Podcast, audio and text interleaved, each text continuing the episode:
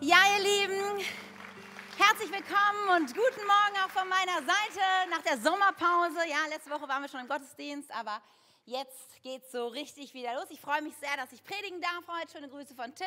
Der darf heute in Köln bei der Köln City Church sein und lässt euch herzlich grüßen. Ja, wir sind wieder durchgestartet, zumindest die Menschen, die Kinder haben. Na, so langsam hat sich der Alltag wieder ein bisschen eingeschlichen. Mancher hat vielleicht noch, der nicht in dieser Lebensphase ist, vielleicht sogar noch ein bisschen Urlaub vor sich oder so. Aber so langsam starten wir auch wieder durch als Kirche. Und ein Thema hat mich die letzten Wochen so in meiner Sommer ziemlich Sommerpause ziemlich beschäftigt, einige Bücher darüber gelesen. Und ich dachte, ich nehme euch ein bisschen mit hinein in meine Gedanken. Äh, ich hoffe, es ist hilfreich dann auch für euch, nicht nur für mich. Aber ich weiß nicht, ob ihr solche Situationen kennt. Ja, ein paar, paar Beispiele. Vielleicht ähm, hattest du einen schönen Abend mit deinem Ehepartner, so ein bisschen romantisch, irgendwie richtig gute Stimmung und so. Aber komischerweise, als du am nächsten Morgen so deinen Kaffee machst und dein Ehemann so in die Küche schlurft, sagst du ihm irgendeinen verliebten Kommentar so in eine Richtung und kriegst nur ein mürrisches Gemuffel zurück. Also die Geschlechter können wir jetzt auch austauschen, ne? das ist jetzt mal egal. Aber vielleicht kennst du die Situation, dass du denkst, hey, gerade war noch alles gut. Und plötzlich schlechte Laune. Ich weiß nicht, kennt ihr das? Oder anderes Beispiel, du hast vielleicht im Job ein Meeting gehabt mit einer Arbeitskollegin oder Kollegen, irgendwann macht ihr gemeinsam ein Projekt und das lief super. Du hast echt gedacht, wow, das ist voll cool, mit dem zusammenzuarbeiten. Ne? Ein Wort, da gab es das andere, gute Gedanken, Flow, war richtig, es hat richtig Spaß gemacht. Zwei Tage später hast du wieder ein Treffen mit diesem Arbeitskollegen und von Anfang an hat er nur Beschwerden und mault rum und alles passt nicht und nichts geht. Und du denkst, was ist passiert? In 48 Stunden der Mensch total auf der anderen Seite? Ich weiß nicht, kennt ihr sowas? Oder vielleicht in der Kleingruppe. Du hattest so mit jemandem in der Kleingruppe hinterher noch voll den intensiven Austausch. Ihr habt so von Herz zu Herz geredet, vielleicht noch füreinander gebetet. Und am Sonntag gehst du freudestrahlend auf die Person zu und die stapft mürrisch an dir vorbei. Ich weiß, es kommt in dieser Kirche nicht vor, aber vielleicht woanders in euren Umfeldern. Also ich kenne das und ganz ehrlich, ich kenne es auch von mir persönlich. Also manchmal bin ich richtig gut drauf und ich weiß nicht, manchmal kann ich das gar nicht so erklären, aber dann ist da irgendwas, die Laus über die Leber gelaufen und dann bin ich mies drauf. Oder es gibt so Momente, irgendwie was verändert sich und man fragt sich doch, woher kommt das? Die Menschen sind so hochkomplexe Wesen, oder? Ich sage immer, Menschen sind so Gefahrguttransporter. Fragst du dich manchmal an der Autobahn, wenn du an so Gefahrguttransportern äh, vorbeifährst, das sind die, wo die Fische und so alle immer, so weißt du, so Zeichen drauf sind, wo du denkst, oha, was wird da wohl drin sein? Also ich frage mich das immer. Was wird da wohl drin sein? Und ich denke dann immer, besser schnell dran vorbei. Ja, weil manchmal, so ein Ding möchtest du da nicht, möchtest du nicht nebenstehen, wenn das explodiert, aber bei Menschen ist das manchmal so. Du gehst am Menschen vorbei und plötzlich explodieren die, du denkst, was ist passiert? Ja, Menschen sind so komplex, so unvorhersehbar, so unberechenbar. Ist irgendjemand mit mir? Ja, ich weiß nicht, in Schaumburg hoffentlich auch, dass ihr denkt, ja, ich kenne das, dass ich nicht die einzige Außerirdische bin, die denke, Menschen sind manchmal ganz schön kompliziert. So, und dann fragt man sich, woher kommt das? Und das Gute ist, wenn man solche Fragen hat, die Bibel gibt Antworten.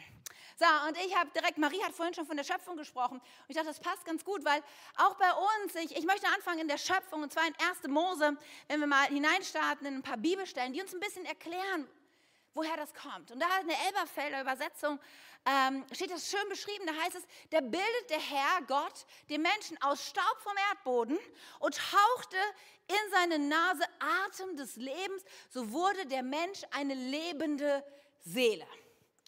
Hast du dich schon mal gefragt, woraus du entstanden bist? Hier kriegen wir die Antwort. Aus Dreck. Also ich hätte so gedacht, Jesus, also Gold wäre schon schöner gewesen. Aber wir sind erschaffen worden aus Staub, aus etwas sehr Belanglosem. Etwas, was du überall findest, was keinen Wert eigentlich hat. Aber das ist nicht alles. Wir sind erschaffen aus Staub, aus Dreck und dann kommt etwas Göttliches hinein. Dann kommt der Atem Gottes. Und das ist interessant, weil ich glaube, das spiegelt sich auch so sehr in uns wieder. In uns gibt es beides. Dreck und Göttlichkeit, oder?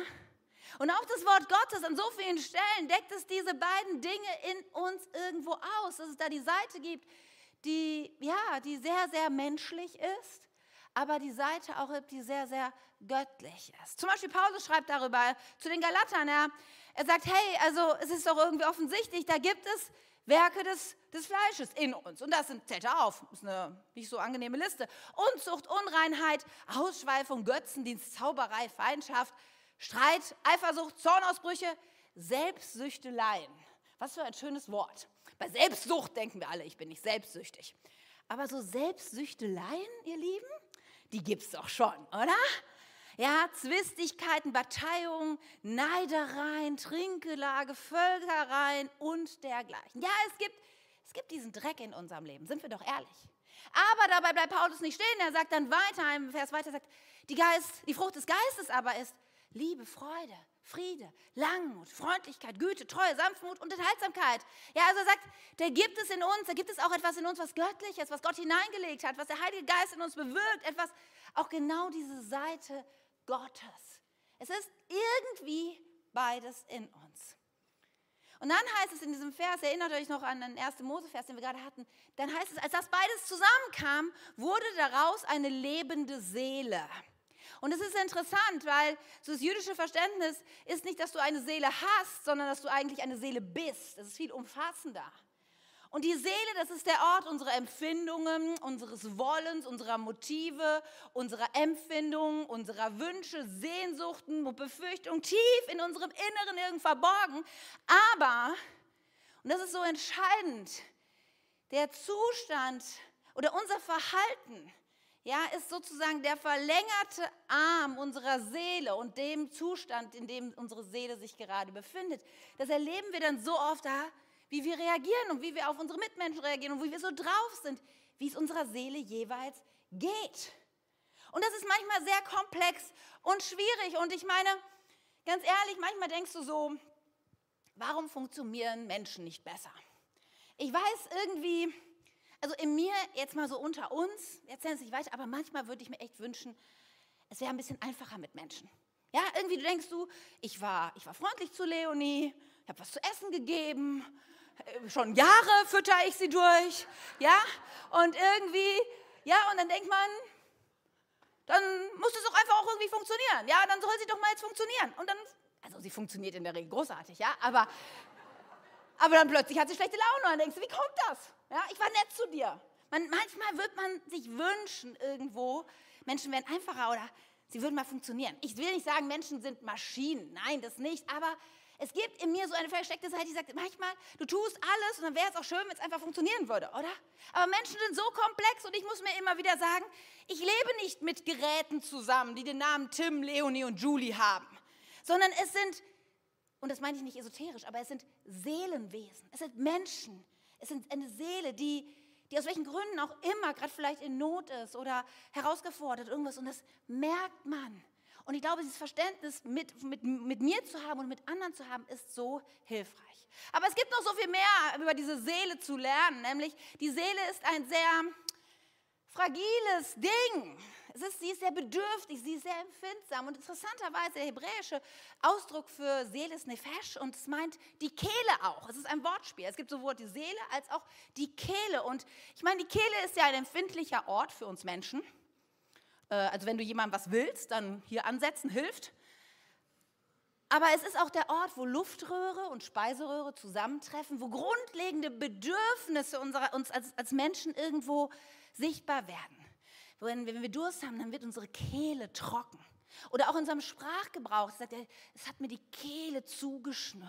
In den Momenten, wo es schwierig wird und eng wird. Oder ich hatte ein Kloß im Hals. So was sagen wir ja schon. Und es drückt so aus, dass, dass unsere Seele genauso wie unsere Kehle ein Bedürfnis hat. Da ist Hunger, da ist durch, das ist das Ringen nach Atem. Genauso ist unsere Seele unterwegs. Nur das Problem mit unserer Seele ist, sie ist nicht besonders wählerisch, woher sie ihre Versorgung nimmt. Sie guckt sich um und sie nimmt, was sie kriegen kann. Ich weiß nicht, als Eltern so unter uns, es gibt ja diese Kleinkindphase, wo kleine Kinder alles in den Mund stecken. Wisst ihr das noch? Ja, und es gibt so eine Story aus meiner Family von meiner Nichte. Mein Bruder war mit meiner Nichte, die damals so Krabbelkind, knapp ein Jahr, in den Keller, um irgendwie nach der Waschmaschine Wäsche zu gucken. Er setzt sie so auf den Boden und während er der Waschmaschine sich drin zuwendet, sieht er so aus dem Augenwinkel, es gibt ja so liebe Tiere im Keller, ne? wie so eine dicke, haarige Spinne. Ja, genau. Vorbeikommt, es wird noch schlimmer für alle, die keine Spinnen mögen. Und Kleinkinder haben diesen Ekel noch nicht, den ich hier gerade vor allem in dieser Ecke so gehört habe.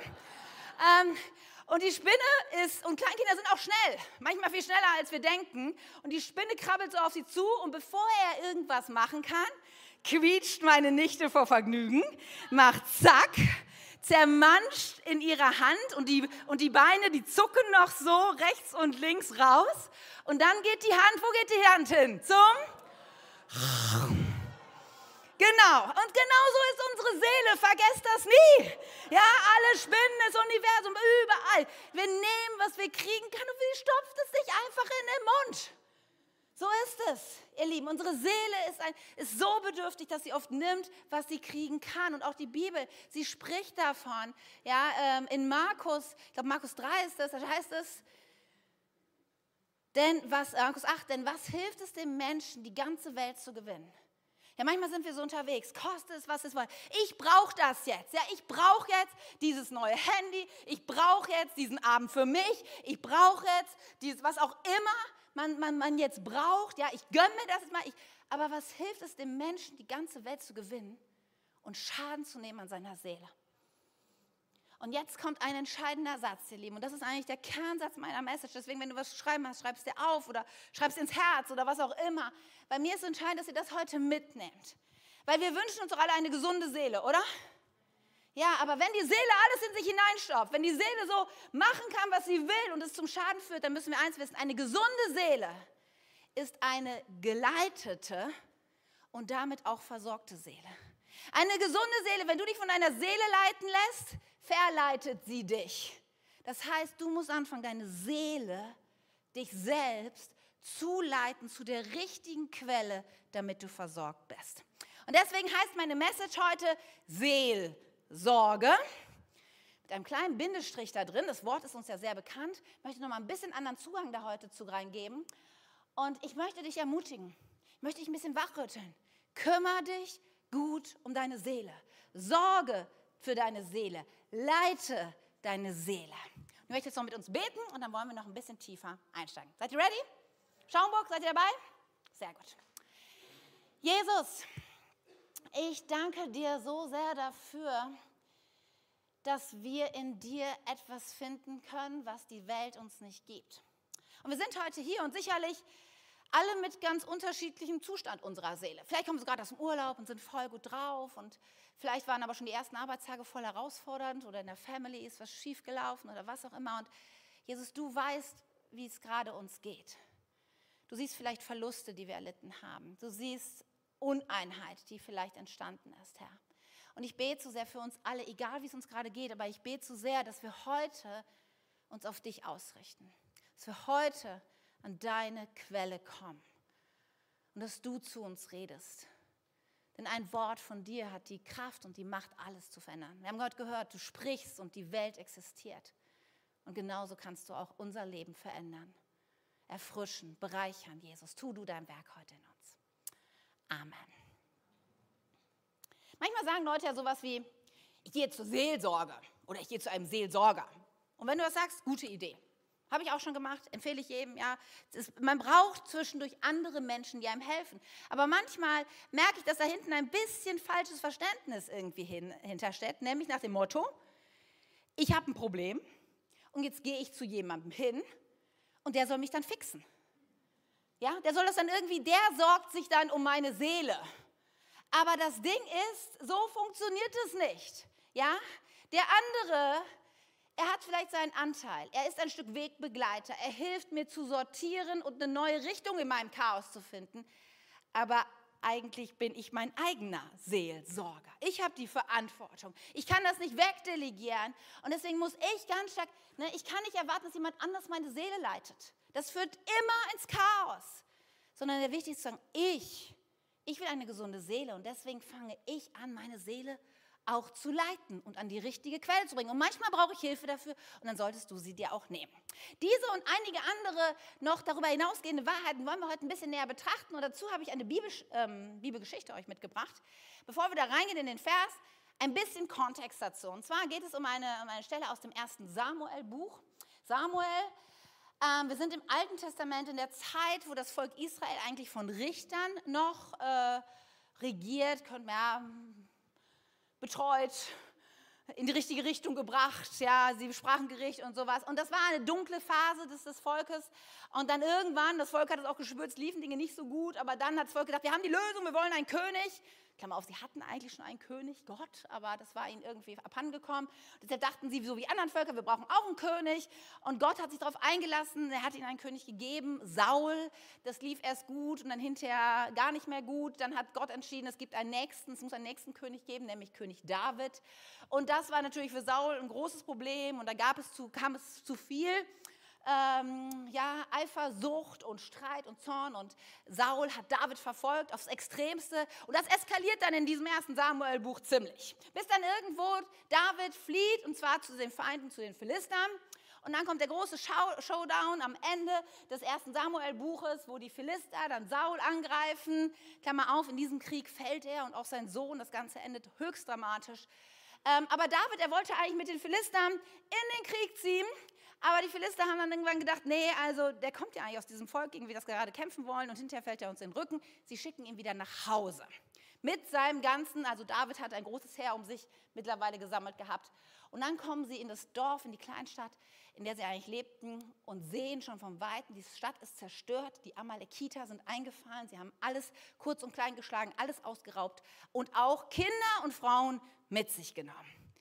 Worst case, Extremsituation. Und dann lesen wir folgendes in 1 Samuel 30, Vers 6. Und da heißt es, und David war ein großer Bedrängnis, denn das Volk sprach davon, ihn zu steinigen.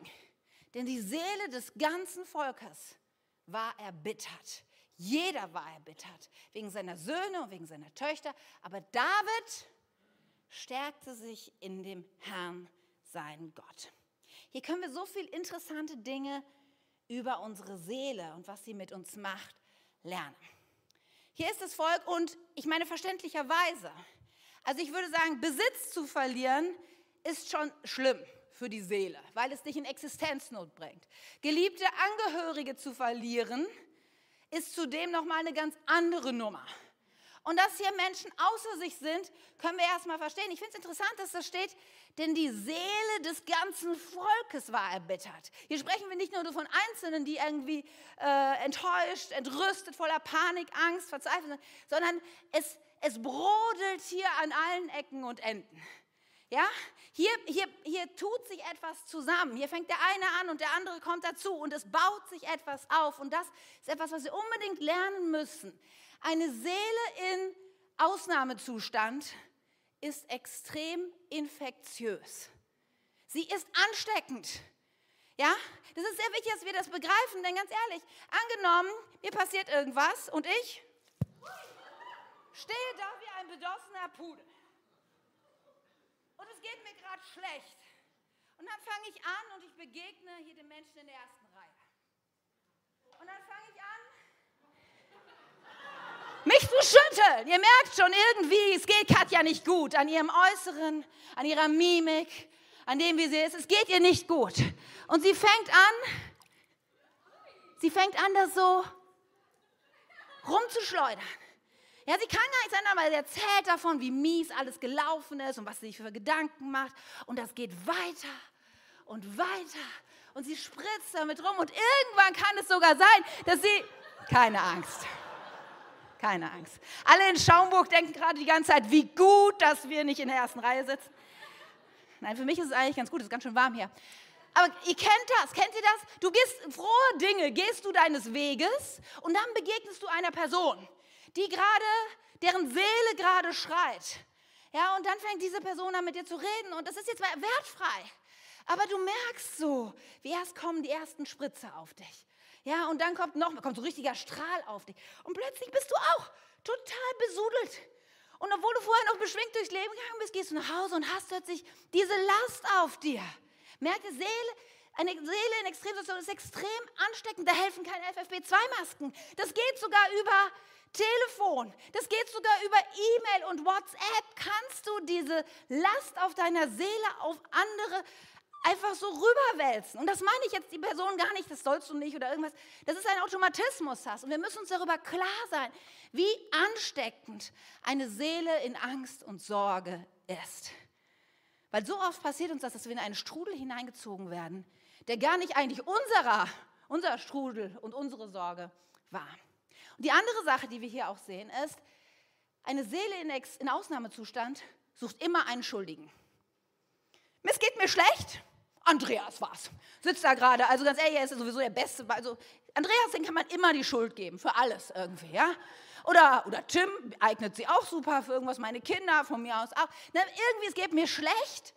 Und weil wir nicht selber Verantwortung übernehmen wollen, weil wir nicht selber sagen wollen, okay, ich müsste mich jetzt mal um meine Seele kümmern. Ich müsste jetzt mal meine Seele leiten und sie zu einer guten Quelle bringen. Es ist so viel einfacher, erstmal zu sagen, dann ist jemand anders an Schuld.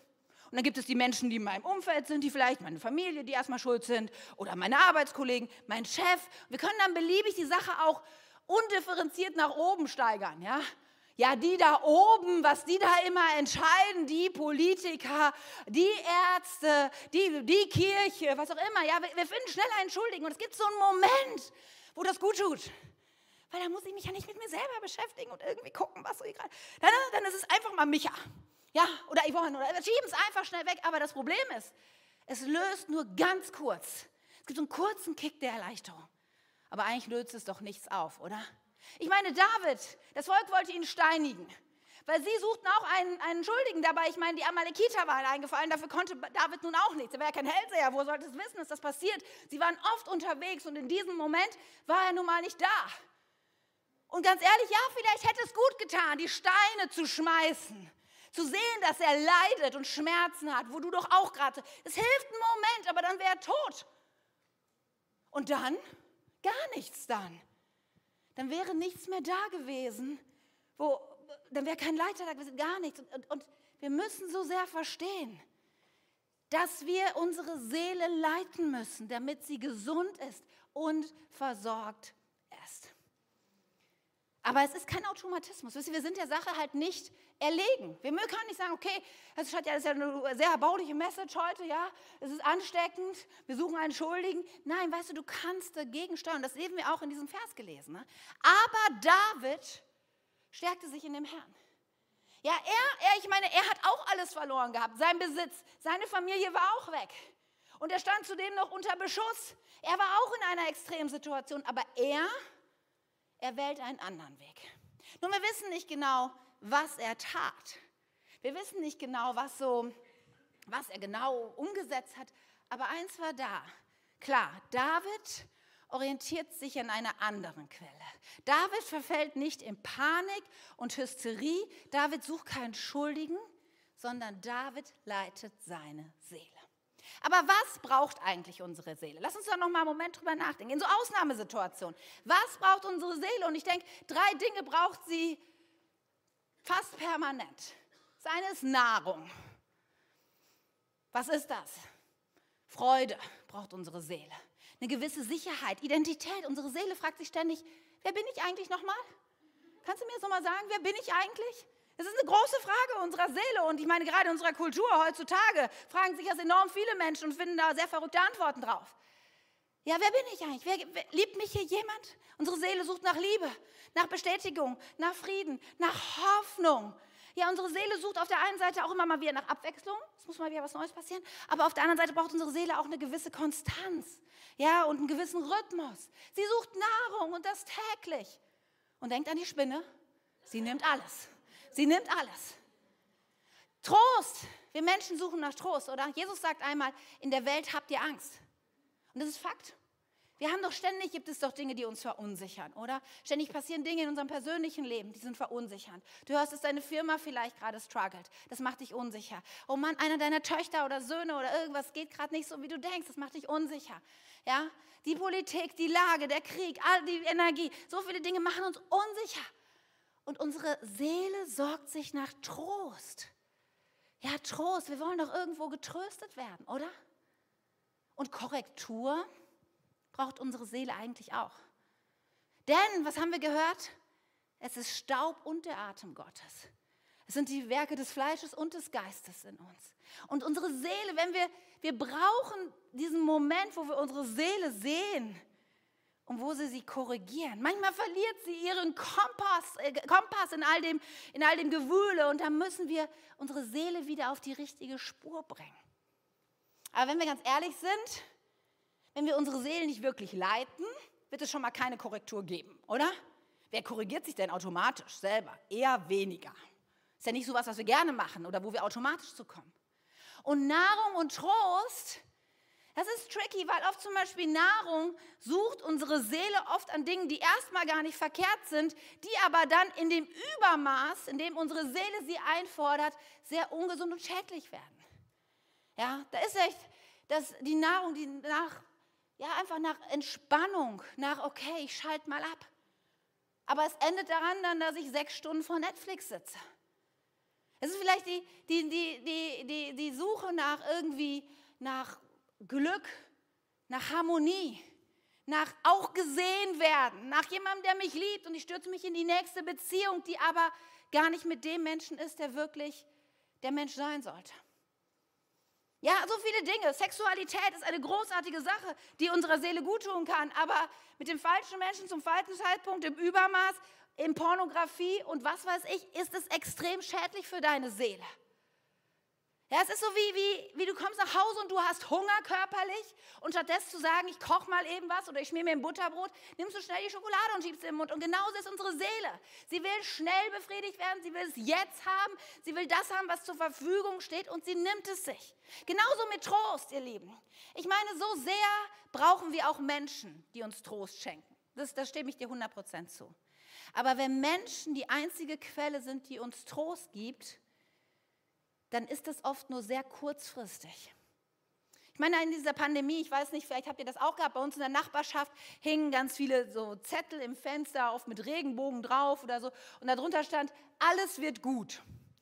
Und ich will nicht irgendwie blöd sein oder negativ, aber ich bin dran vorbeigegangen und habe so gedacht, wer sagt das denn? Also, weil ich meine ganz ehrlich, wenn du eine schlimme Situation hast, ja, Miriam geht schlecht, und ich kann zu Miriam gehen und sie sucht meinen Trost und das, ich sollte sie auch trösten, ich sollte für sie da sein, auf jeden Fall. Aber dann zu sagen, alles wird gut, passt schon. Ich meine ganz ehrlich, woher weiß ich das denn? Es steht einfach nicht in meiner Macht, ihr den Trost und die Sicherheit zu geben, die sie vielleicht gerade braucht, oder? Ich habe nicht die Ressourcen. Ich weiß nicht, was in ihrem Leben passieren wird. Ich kann es auch gar nicht ändern. Ich habe es gar nicht in der Hand. Deswegen mein Trost hat seine Berechtigung, verstehe mich nicht falsch. Wenn Menschen Trost brauchen, dann sei für sie da. Aber du bist nicht in Fülle, kannst du das nicht sein, was sie wirklich brauchen. Und andersrum hast du es vielleicht schon mal erlebt, wenn du schon mal einen Menschen trösten wolltest, der vielleicht gerade einen geliebten Menschen verloren hat oder der gerade eine schlimme Diagnose gehört hat. Es ist doch auch etwas, was, was wir quasi fast körperlich spüren, oder? Dass wir dieser Person gar nicht das geben können, was sie gerade braucht, weil es nur jemand anders ist, der ihr das geben kann. Und so ist unsere Seele immer unterwegs und versucht, ihre Nahrung, ihren Trost und möglichst keine Korrektur zu empfangen. Und daher nochmal so wichtig, eine gesunde Seele ist eine Seele, die geleitet ist zur richtigen Quelle und damit auch versorgt ist. So wichtig. So, und was ist die Quelle? Und es dürfte keine Überraschung sein auf diese die Kurve, die ich jetzt nehme, aber es gibt so ein wunderschönes Bild, was die Bibel uns anbietet. Und ich hoffe so sehr, dass es heute deine Seele erreicht. In 1. Petrus 2, Vers 25, da heißt es, früher seid ihr umhergeirrt wie verlorene Schafe. Ja, deine Seele, sie hat alles gesucht und genommen, was sie irgendwie kriegen kann. Und dann heißt es, aber nun seid ihr zu ihrem Hirten, zu eurem Hirten zurückgekehrt, dem Beschützer eurer Seelen. Ist das nicht ein wunderschönes Bild? Das ist etwas, was ich dir heute zusprechen möchte. Jesus ist der Beschützer deiner Seele. Jesus stellt sich auf, ja, nicht um dich irgendwie zu urteilen und zu sagen, es wäre schön, wenn du mal funktionieren würdest, Mensch. Das ist nicht die Ansprache Jesu an dich, sondern seine Ansprache ist, ich bin der Beschützer deiner Seele. Ich kümmere mich um dich. Es gibt in dem, gerade in den Psalmen so viele, ähm, so viele Verse, die das widerspiegeln, dass Menschen Hunger haben, dass ihre Seele eine große Bedürftigkeit hat. Einer der bekanntesten Verse ist Psalm 42, Vers 2, da heißt es, wie eine Hirschkuh lechzt nach Wasserbächen. Ich liebe dieses Wort lechzt, das benutze ich sonst nie in meinem Sprachgebrauch, aber hier drückt es das so aus. Da ist jemand, da ist jemand auf der Suche, dringend. Ja, vielleicht ist sie schon lange gelaufen, diese, diese Hirschkuh, und sie hat so einen Durst, sie ist ausgebrannt, ausgepowert. Und vielleicht kennst du auch die Momente in deiner Seele, wo das so ist. So lechzt meine Seele nach dir, Gott. Dieser Psalmist David, der schreibt das, weil er, weil er ähm, merkt, dass die Sehnsucht seiner Seele nicht mit Wasser, Alkohol, Nahrung oder Sex zu, zu wirklich zu erfüllen ist, sondern dieser Schreiber, er schreibt es, weil er weiß, die eigentliche Bedürfnis meiner Seele ist nach Gott. Und dann in so vielen Psalmen wird es wieder gespiegelt. Wenn wir nämlich dann zu dieser Quelle, zu Jesus gehen, dann fließt etwas von ihm zu uns zurück. Und vielleicht denkst du, na ja, gut, Katja, jetzt kommt wahrscheinlich, ich soll einfach mehr Bibel lesen und beten und dann geht es mir gut. Nein, nein, das meine ich gar nicht. Es kann auch helfen, definitiv, aber weißt du, ich glaube, dass das Bild viel größer ist. Im Psalm 23, ja, da, da wird uns dieser Hirte näher beschrieben. Und da heißt es, der Herr ist mein Hirte, der Beschützer meiner Seele. Er wird mir, es wird mir nichts mangeln, er weitet mich auf einer grünen Aue, er führt mich zum frischen Wasser. Er erquickt noch so ein Wort, was wir so selten benutzen, aber was so schön ist, oder? Er erquickt meine Seele. Und das steht in einem Zusammenhang. Das heißt, Jesus weiß um deine Bedürftigkeit. Er weiß, dass du ausgepowert bist. Und dann nimmt er dich, er führt dich an einen Ort, wo du ausruhen kannst. Er führt dich an einen Ort der Versorgung. Und das erquickt, erfrischt, stellt deine Seele wieder her. Und dann kannst du vielleicht sagen, wie der Schreiber vom Psalm 107, denn er hat die durstende Seele gesättigt, die hungernde Seele mit Gutem erfüllt. Und weißt du, und es ist nicht immer die Antwort, weißt du, dass du Bibel lesen musst oder Lobpreis machen oder was auch immer, aber es ist der erste Schritt, dass du merkst, boah, ich, ich bin ausgelaugt. Es sind mir so viel Chaos, Sehnsucht, Bedürfnisse. Und anstatt einfach den Kühlschrank aufzumachen, die Flasche Wein zu öffnen, Netflix oder was auch immer anzumachen, diesen Moment zu nehmen und deine Seele zu nehmen und sie mit Jesus zu connecten. Und sagen, Jesus, was, ich kann gerade nicht. Und wisst ihr, es ist so interessant. Jesus ist sofort da. Ich habe es schon so oft erlebt in meinem Leben. Du kommst nach Hause, du bist fertig und in dir sind so, oh, ich will nur in Ruhe gelassen werden. Aber in den Momenten dann zu Jesus zu gehen. Ganz kurz, sagen, Jesus, ich bin so fertig. Und dann kommt der Gedanke, Manchmal so, so ungeistlich, aber dann kommt der Gedanke, vielleicht solltest du einfach mal ins Bett gehen. Weißt du, manchmal ist das Geistlichste, was du tun kannst, schlafen. Das ist wirklich die Wahrheit. Vielleicht, sagt, vielleicht merkst du, oh, ich, ich, anstatt jetzt so einen Fernseher zu suchen, vielleicht sollte ich einfach mal eine, mich raus in den Garten setzen. Soll ich mal still sein? Vielleicht kommt der Gedanke, dass du mal eine gute Freundin anrufen solltest, um mal zu erzählen von dem Tag. Ich weiß nicht, was es sein kann für dich, aber ich weiß eins. Ich habe einen Beschützer meiner Seele. Und wann immer ich meine Seele mit ihm connecte, wann immer ich meine Seele anfange zu leiten und auf ihn auszurichten, da kommt sofort seine Versorgung, seine Erfrischung, seine Erquickung in mein Leben. Und das gleiche mit Trost. So ein wunderschöner Vers hier im Psalm 94, da heißt es, war mir das Herz von Sorgen schwer, dann liebkoste dein Trost meine Seele. Was für ein wunderschönes Vers, oder? Und das ist ein Geheimnis und vielleicht hast du das selber noch nicht erlebt, aber die Tage habe ich mich noch mit jemandem unterhalten, die gerade, jemand, der gerade eine schwierige Situation durchlebt, jemand verloren hat. Und es ist immer so interessant, wenn du mit solchen Menschen redest, die selber verwurzelt sind in Jesus, was sie dir berichten. Sie reden nämlich nicht häufig dann von all der Schwere und Last, die natürlich auch da ist, sondern ganz viele erzählen von dem tiefen Frieden, und dem Trost und der Sicherheit, die sie gerade erleben. Weil sie nämlich hoffentlich zwar auch Trost im Menschen haben, aber der entscheidende Trost von demjenigen kommt, der wirklich sagen kann, es ist alles gut. Von dem, der wirklich sagen kann, ich habe dein Leben in Kontrolle und du bist sicher in meiner Hand. Und das ist Jesus Christus. Deswegen, Nahrung und Trost finden wir nur bei Jesus. Und auch die Korrektur, die wir brauchen. Es gibt diesen berühmten Vers, den, der so oft zitiert wird, auf irgendwelchen Karten steht. Jesus selber spricht es ja aus, als sein Beschützer deiner Seele. Er sagt, hey, komm her zu mir, all ihr mühseligen und beladenen, ich werde euch Ruhe geben. Und genau das ist es ja auch, was wir brauchen, oder? Aber dann kommt Jesus und er bringt noch diese, diese andere Spur hinein. Er sagt, nehmt auf euch mein Joch und lernt von mir. Jesus sagt, hey, da gibt es was zu lernen für dich. Da gibt es gerade was, wo ich mit dir drüber reden will, wo du unter mein Joch, in meine Spur kommst, wo du lernst, die Dinge zu tun, so wie ich sie tue. Ich trage die Last. Die Last, die dir du, hast, die passt für dich. Sie, sie ist leicht genug. Aber er fängt an und hält dir den Spiegel vor. Jesus kommt mit Korrektur. Ich meine, Jesu Message an das Volk damals war, kehrt um und glaubt an das Evangelium. Kehrt um, denn das Reich Gottes ist nahe. Jesu äh, Botschaft war Korrektur, Neuausrichtung. Und auch das braucht so oft unsere Seele. Diese Begegnung mit Jesus, die uns versorgt, die uns tröstet, aber die uns auch ganz liebevoll wieder auf den richtigen Weg zu ihm bringt. Eine gesunde Seele ist eine geleitete, zur richtigen Quelle geleitete und damit auch versorgte Seele. Und wisst ihr, das ist ein bisschen das Geheimnis. Manchmal würden wir uns ja wünschen, wir machen das einmal und dann reicht's für die nächsten 80 Jahre, oder? Es wäre irgendwie so ein menschlich praktischer Gedanke, aber so funktioniert es nicht. Unsere Seele ist jeden Tag neu, manchmal jede Stunde neu, bedürftig nach der Gegenwart des Beschützers deiner Seele. Wie geht's heute deiner Seele?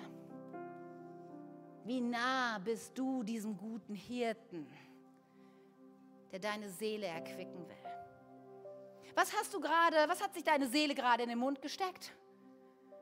Was bist du gerade dabei, vielleicht aus deinem Mund wieder rauszuholen, was da eigentlich gar nicht hingehörte? Wo hat deine Seele vielleicht schon Schaden erlebt durch, durch das, was du dir einfach zugemutet hast? Eins möchte ich dir sagen. Jesus ist heute hier und er möchte dir begegnen. Hier in Wunsdorf, in Schaumburg. Er möchte uns begegnen als, als derjenige, der unsere Seelen beschützt und leitet und versorgt. Wie wird sich das anfühlen für dich? Was wird sich ändern in deinem Leben, wenn deine Seele endlich alle Nahrung, allen Trost und auch die entsprechende Korrektur hätte? Was wäre dann alles möglich? Wie würde es dir gehen? Was, was für eine neue Lebensperspektive wäre da? Weißt du, ich kann dir heute nicht geben, was du brauchst. Aber mein Herzenswunsch und mein Gebet für diesen Gottesdienst, für uns, für Schaumburg war, dass wir uns jetzt einen Moment nehmen, wo wir unsere Seelen auf Jesus ausrichten, wo wir mit ihm connecten. Und ich glaube so sehr, dass heute ein Moment sein wird für viele, wo du Jesus begegnest und er dir genau das geben wird, was du brauchst. Genau den Zuspruch, genau den Trost, genau die neue Perspektive genau die Korrektur. Jesus liebt es. Es ist sein Kerngeschäft, Menschen zu versorgen, Seelen zu leiten. Amen. Amen. Ich lade dich mal ein, mit mir aufzustehen.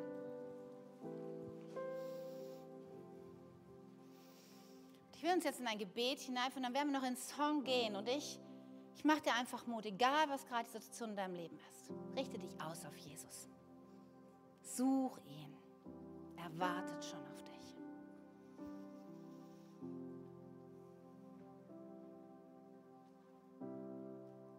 Ja, Jesus, danke, dass du uns einfach liebst. Und danke, dass du uns oft besser kennst als wir uns selber. Danke, dass du genau weißt, was wir gerade brauchen und wo wir stehen. Danke, dass du der Beschützer unserer Seele bist.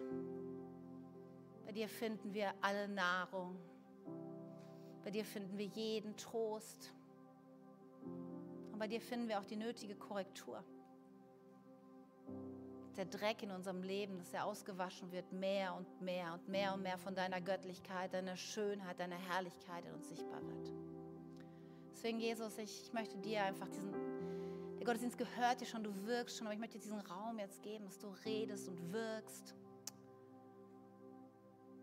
Wir öffnen unsere Herzen, unsere Seele für dich. Tu dein Werk in uns. Nichts brauchen wir mehr und nichts begehren wir mehr. Komm, wirke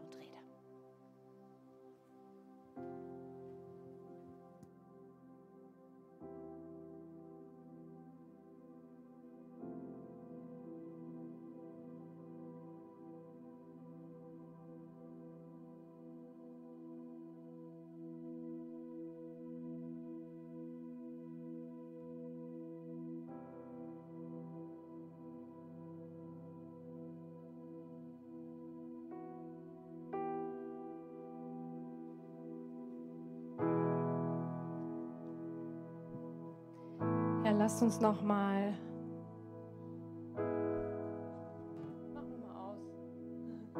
Lasst uns noch mal für Gott jetzt den Moment nehmen, ihm zu singen, um unser Herz geben. Danke Gott, dass du hier bist.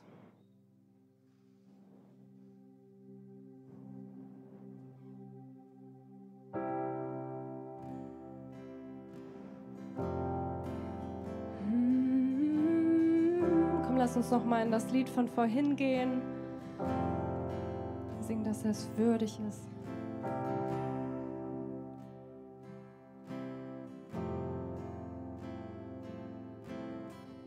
Nur auf seine Liebe wollen wir bauen.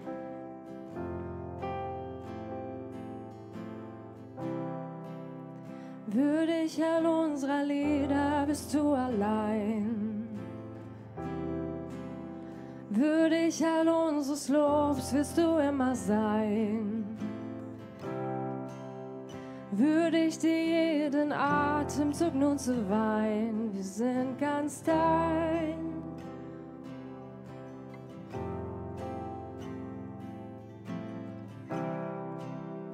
Jesus, kein Name wird jemals höher sein. Yes.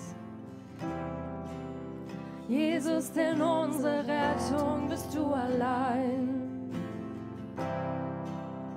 Würdig dir jeden Atemzug nun zu weihen. Wir sind ganz dein. Oh, wir sind ganz dein. Heilig, nichts und niemand gleich dir. Alles untersteht dir. Lass mich sehen und lass mich staunen,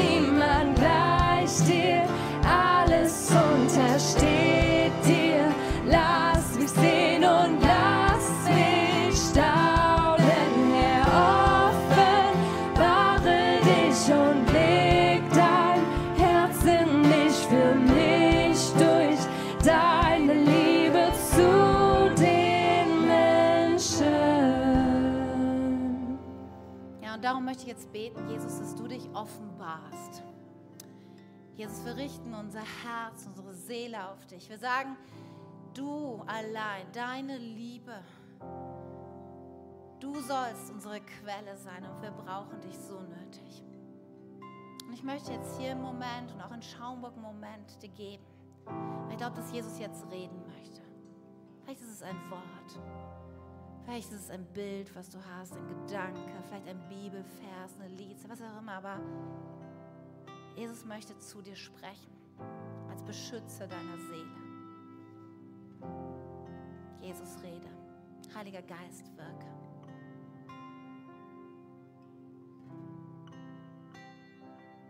Sei unsere Nahrung und unser Trost, unsere Korrektur. All das suchen wir in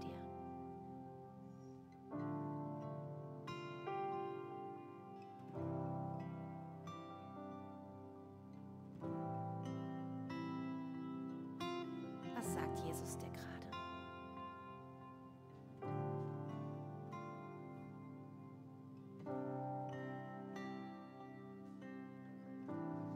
Ich glaube, für eine Person in Schaumburg, ich möchte so für dich sagen, du stehst gerade so im Dunkeln, du führst, als wäre ein Leben vor eine Wand gelaufen. Und ich glaube, dass der Herr dir sagen möchte, ich bin dein Licht. Vertrau mir, ich werde dich durch die Dunkelheit führen. Mein Wort ist deines Fußes Leuchter. Tag für Tag, Stunde für Stunde, Minute für Minute bin ich bei dir.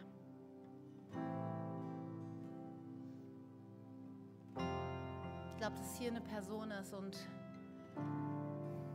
du bist gerade so enttäuscht von den Umständen oder von deinem Leben. Ich weiß es nicht, aber ich möchte dir zusprechen, dass, dass der, der das gute Werk in dir begonnen hat, er wird es auch vollenden. Da, wo du gerade kein Fortkommen oder nächste Schritte siehst, darfst du sicher sein, er versorgt und leitet dich.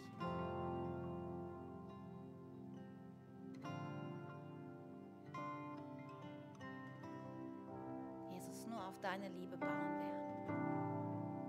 Nur auf dich setzen wir unser Vertrauen. Und am Ende dieses Gottesdienstes möchte ich noch diese Frage stellen, die wir in jedem Gottesdienst stellen. Dich hier in Wunsdorf und auch für die, unsere Freunde in Schaumburg, auch online, wenn du dabei bist. Nämlich diese Frage, hast du das schon mal für dich klar gemacht, dass du dein Vertrauen wirklich absolut und endgültig in Jesus legst?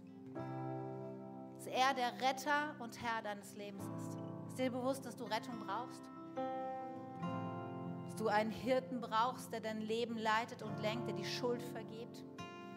Vielleicht bist du heute hier und das Leben läuft gerade nicht so gut und du denkst, ja, ich bräuchte so nötig eigentlich genau das, einen Hirten. Vielleicht ist dir klar, dass du viel Schuld auf dich geladen hast. Vielleicht sind noch eine Menge Fragen, aber du merkst so nötig, du brauchst, du brauchst Jesus.